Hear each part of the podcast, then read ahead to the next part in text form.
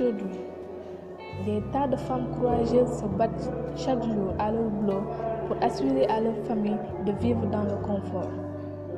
On ne compte plus les mères célibataires qui se privent de manger pour nourrir leurs enfants. On ne parle plus de Margaret Thatcher, Jeanne d'Arc ou encore Marie Curie.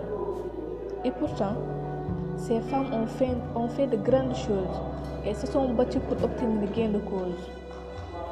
Elles ont été plus courageuses que beaucoup d'hommes.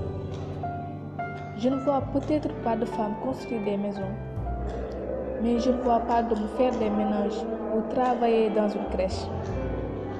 La femme est certainement plus faible physiquement parlant, mais lorsqu'on parle de détermination, d'amour et de pacifisme, là, elle est la meilleure.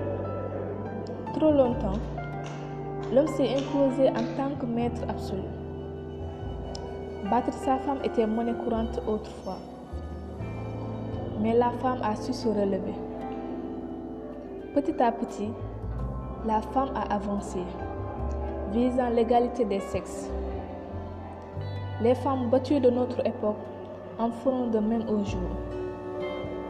Ces suffragettes qui ne reculent devant rien pour les droits de la femme, les voilà aujourd'hui plus étincelantes que jamais.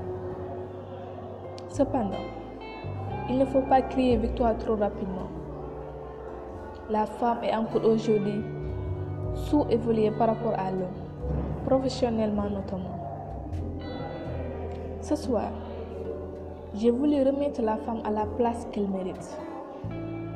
Notre but est qu'un jour, l'homme avec un grand H et la femme avec un grand F puissent vivre ensemble en toute liberté, sans concurrence, au même pied d'égalité. Rêve utopique pour certains, impossible pour d'autres. Il faut avancer pas à pas pour que le rêve devienne réalité. Et n'oubliez pas, messieurs, que sans vos femmes, vos sœurs, vos mères, vous ne seriez rien. Je ne serais rien. Et le monde est bien. Il n'y en aurait pas. Merci de votre attention et bonne soirée.